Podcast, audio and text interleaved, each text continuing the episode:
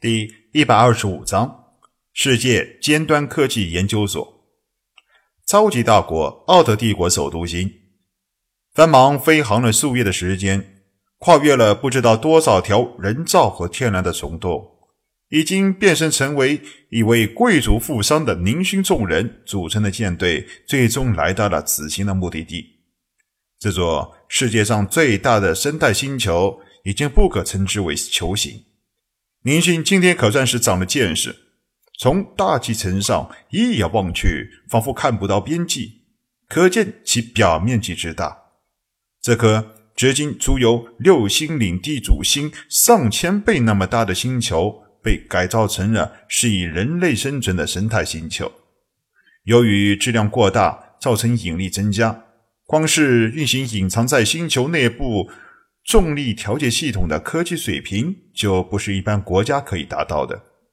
如此大的一个星球，本该寸草不生，但现在却成为了一座国家化的宇宙经济文化中心，每年吸引着不知道多少人的来到。怪博士说的没错，林星的斗王级战舰在附近根本没有什么特殊性。林星发现这座超级大星球上。维持治安使用的战舰便是王级战舰，只需要在一个地方停留半个小时，便至少会有一支十艘王级战舰组成的巡逻队伍经过，并对经过的战舰进行扫描。林勋甚至看到一支飞船商队由四艘斗将级战舰保驾护航，经过首都星的星域，不禁感叹岁月已去。可恶！怎么这么多的高级战舰？林勋心中刚刚升起了自豪感，立即丧失，心中暗道：怪不得凯蒂家族领地那些开着斗族战舰的海盗都不敢来奥特帝国首都星附近游玩一下。虽然高级战舰很多，但没有奥特帝国高层的特别命令的情况下，进入首都星中的高级战舰必须关闭防御和武器系统。以最简单的飞行模式着陆，这也是逼不得已。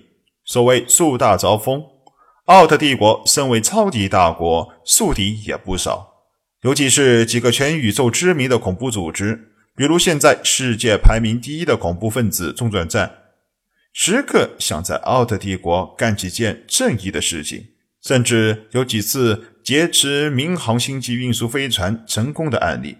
使得世界各大国对恐怖分子的警惕提高了许多。将王级战舰停靠在一片飞船停靠的区域中，林勋只身一人离开了战舰。林勋此行的目的是世界尖端科技研究所。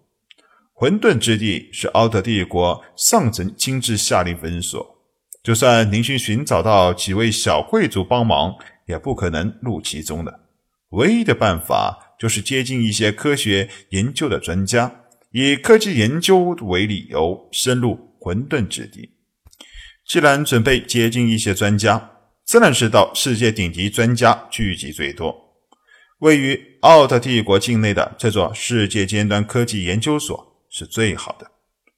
尖端科技研究所历史悠久，在飞鱼帝国和奥特帝国都有自己的分社研究所。由于其聚集着世界最顶级的各个学科的专家，每次这里的专家讲座都有很多学者前来亲自听讲，渴望亲身领悟科学巨匠的教诲。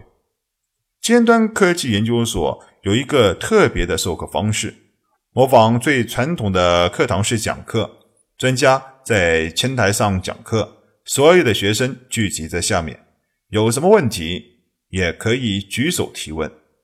这种面对面的讲课方式在科技社会中是非常难以见到的，但是这种即时方便的交流方式却又不失为一种很有特色的教学方法。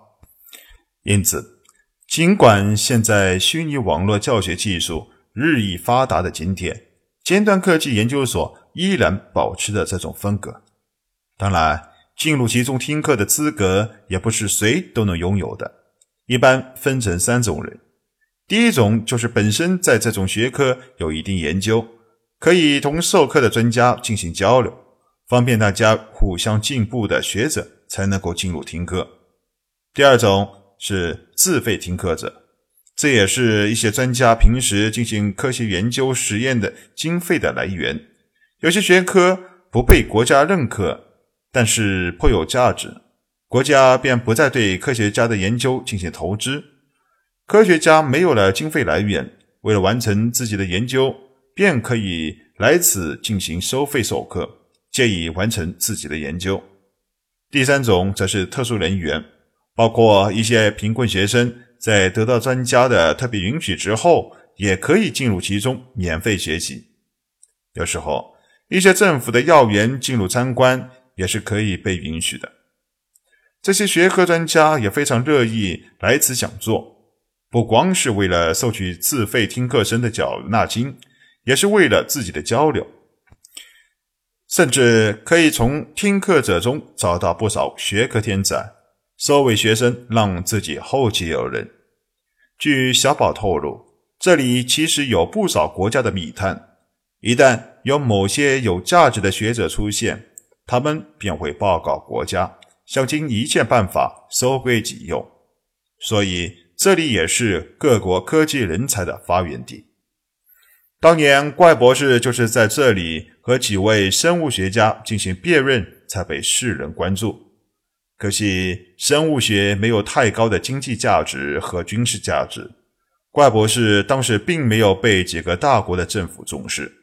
直到怪博士将一位在国际上很有地位的权威虚拟网络专家设置的虚拟迷宫破除，才被奥特帝国看中，以虚拟网络人才名义收入国家科学院。奥特帝国的贵族可不像庞贝那样的边缘国家骗底庄，这里的贵族要么深入浅出，要么行踪隐秘，住所更是守卫森严，根本不是一般人能够见到的。林勋作为一个初来乍到者，想要接近他们，还是比登天还难。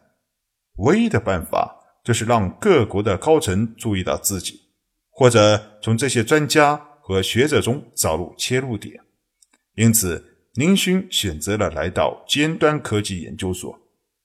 很显然，林勋只能选择使用第二种自费听课的方式，非常昂贵，一小时需要五十万宇宙币。但林勋知道，对于尖端科学研究来说，这点钱根本不够做太多的东西。这点从小宝和怪博士动辄上亿的研究经费中就能看得出来。林勋暗自下定决心，有机会一定收留一些穷困潦倒的专家学者，让他们不再为几十万、上百万的研究经费而如此劳累。一位追求科学的专家。因为金钱短缺而不能继续研究，这是社会的悲哀。上交了五十万宇宙币的听课费用，经过了层层的武器检查，不知道多少种扫描仪器的探视，林勋终于进入了尖端科技研究所，领到了一块看上去非常普通的牌子。牌子上只有简单的几个字：“丁力，普通听课生，权限等级最低。”看了一下今天的授课公告，很幸运，今天有不少领域的专家进行讲座：生物学、空间科学、机甲探索、现代太空战舰解析。林勋瞅了一下，听者比较多的还是在太空战舰方面，必定这是各国政府最重视的领域，在这方面，只要稍微有些才能。一般来说，都会被政府重视，收入科学研究院。林勋则是进入现代武器发展解析的课堂，想听听现代科学技术专家对于未来高科技时代的武器有什么样的看法。大课堂中只有三百多个座位，人已经坐下不少。林勋在后排找了一个空位，自顾自地坐在了上面。前面一位没有头发的老者已经开始讲座。虽然现代的科技条件下可以让人类在面容上保持年轻时的模样，但不是每个人都会去这么做的。一些专注于科学探索的人通常不会在意这些方面，比如怪博士，连脸都懒得洗，却能趴在研究室中几天不出来一趟，这种对科学的执着的精神令人敬佩。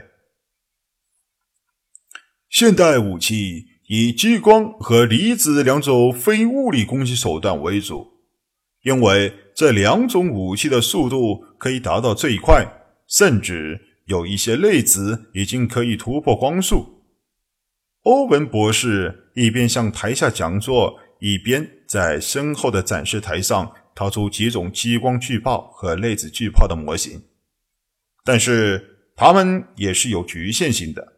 非物理武器在转向问题上一直都是各国学者探讨的话题。现在比较可行的方案就是提供足够大的引力，这个引力值甚至可以吸引光。目前，在一些引力比较大的中子星和黑洞附近，已经实验得出这一理论是完全正确的。因此，个人认为。物理攻击武器已经开始淘汰，并且将会在不久的将来完全离开太空战场。欧文正要继续说下去，林勋突然举手示意自己有问题。欧文立即点头，让林勋起身提问。欧文教授，我想我与你的观点有点不同。林勋一语惊人，直接挑战。台上的欧文这位权威专家，哦，欧文并没有生气，反而非常高兴的看着林勋，示意林勋继续往下说。在他看来，问题的产生才是科学突破的源泉。本集播讲完毕，欢迎收听由主播奔向地平线露露的科幻小说《星际乞丐》，后面的内容将会更加精彩，敬请期待。